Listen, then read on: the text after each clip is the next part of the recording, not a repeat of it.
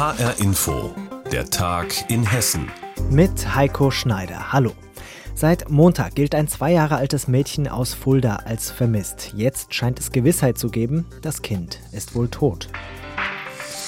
Nicht nur in Fulda, sondern in ganz Hessen hat diese Geschichte viele Menschen bewegt. Am Montag verschwand eine Zweijährige spurlos. Am Montagabend noch haben Rettungskräfte mit einem Großaufgebot nach der Zweijährigen in Fulda gesucht.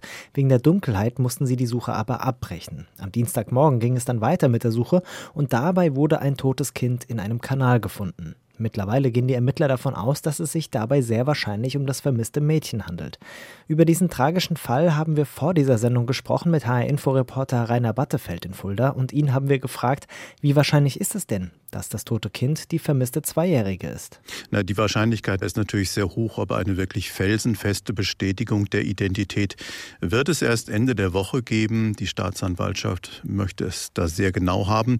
Dann soll nämlich die Leiche des Kindes obduziert werden. Die Ermittler erhoffen sich von der Obduktion eine genaue Klärung der Todesursache. Ist das Kind ertrunken oder wurde es in dem eiskalten Wasser im Fulda-Kanal ohnmächtig?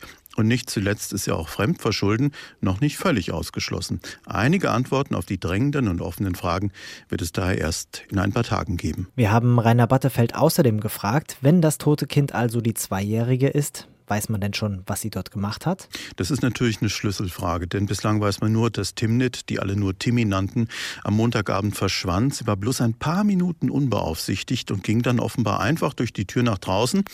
Eine These ist, dass das Kind vielleicht zum allerersten Mal in seinem Leben Schnee gesehen hat und dann wohl so fasziniert davon war, dass es in den Kanal stürzte.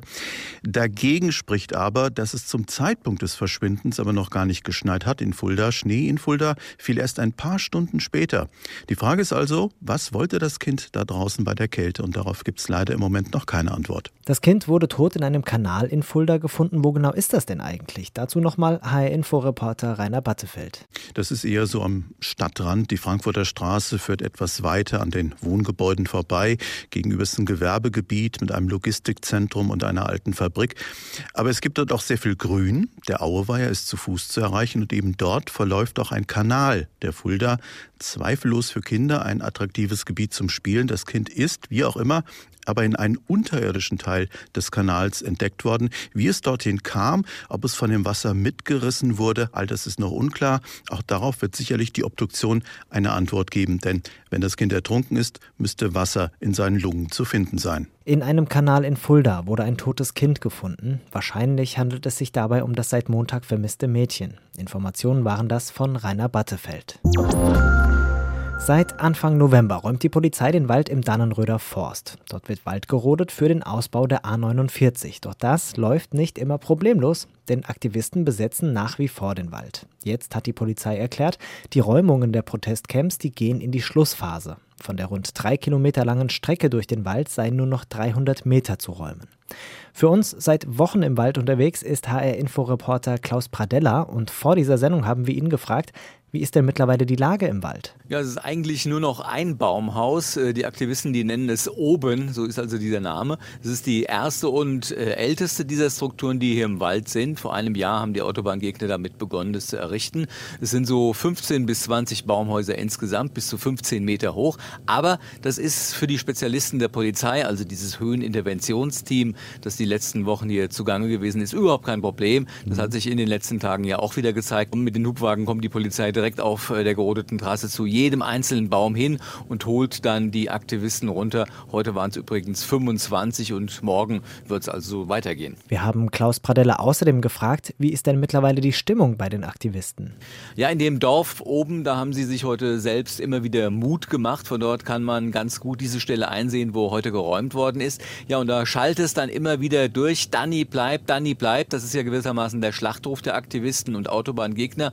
Aber insgeheim scheinen viele doch schon ein bisschen resigniert zu haben darüber, dass die Polizei doch so schnell vorankommt und dass sie es den Aktivisten im Wald jetzt bei der Kälte und Nässe, hier liegt ja Schnee, dass die Polizei also es den Waldbewohnern so schwer macht. Also beispielsweise sind ihnen Schlafsäcke und Decken abgenommen worden. Polizeibeamte sollen Kochstellen zerstört haben. Also das ist ziemlich demoralisierend und man erkennt eben, man kann die Rodungen für diese umstrittene Autobahn einfach nicht aufhalten. Bis zum Wochenende will die Polizei also den Wald komplett geräumt haben. Was bedeutet das denn für Dannenroth? Kommt da jetzt Ruhe in den kleinen Ort? Dazu nochmal HR-Info-Reporter Klaus Pradella. Also das hoffen die Menschen natürlich hier. Äh, die sind in den letzten Wochen doch sehr, sehr stark belastet worden durch hunderte von Polizeiwagen, die hier durch den Ort gefahren sind oder auf den Straßen rundherum. Und außerdem haben ja Aktivisten und Unterstützer seit Monaten hier ihr Lager aufgeschlagen. Die haben viele im Ort inzwischen auch lieb gewonnen und ihrerseits auch unterstützt. Sie haben also ihre Duschen dann zur Verfügung gestellt, Verpflegung vorbeigebracht.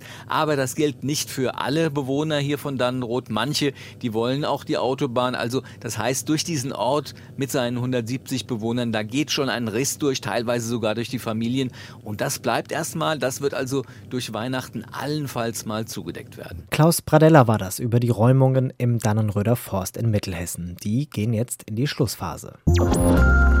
Bargeldlos zahlen. Im Ausland ist das häufig gang und gäbe, bei uns dagegen geht das oft nur in größeren Läden. Aber mittlerweile wollen immer mehr Kunden bargeldlos zahlen.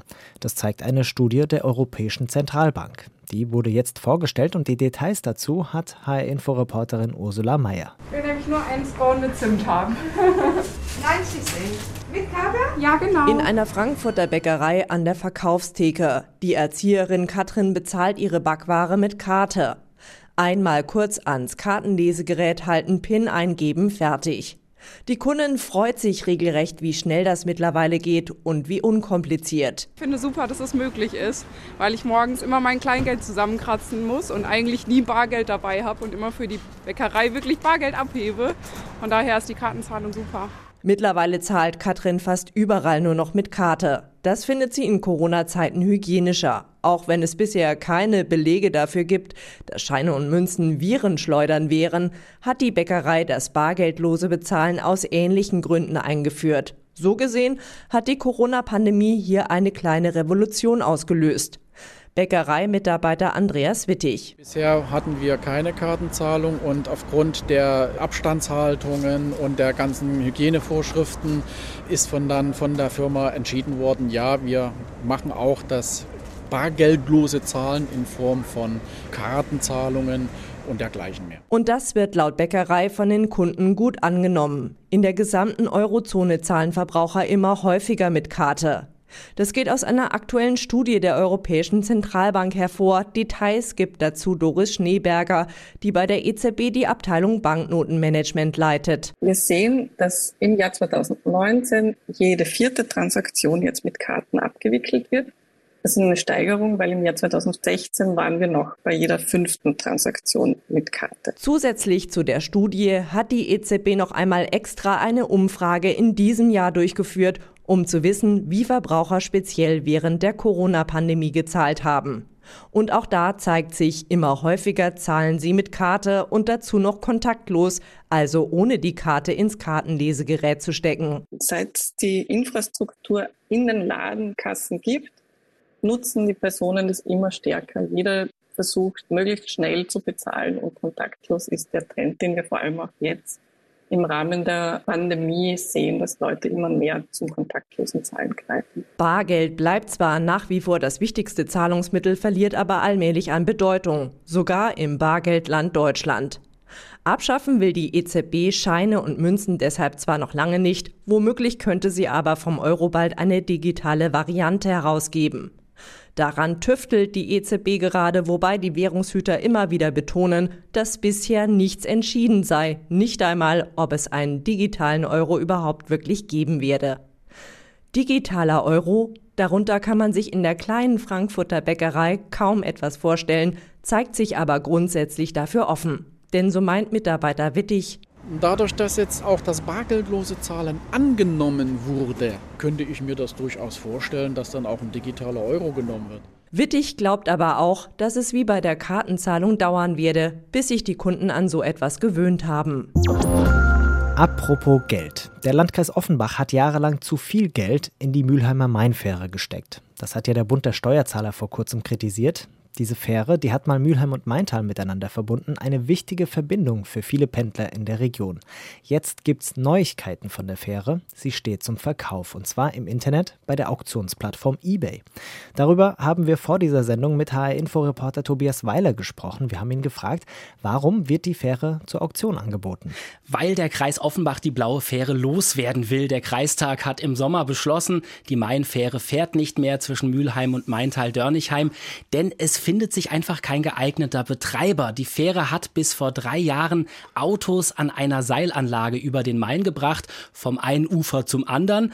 Seitdem hat der Kreis einen neuen Betreiber gesucht. Vor eineinhalb Jahren war die Fähre dann mal kurz in Betrieb. Dann sind aber gleich am ersten Tag zwei Seile gerissen, nur wenige Stunden nach Betriebsstart. Und ähm, ja, das in die Jahre gekommene Fährschiff ist auf dem Main getrudelt.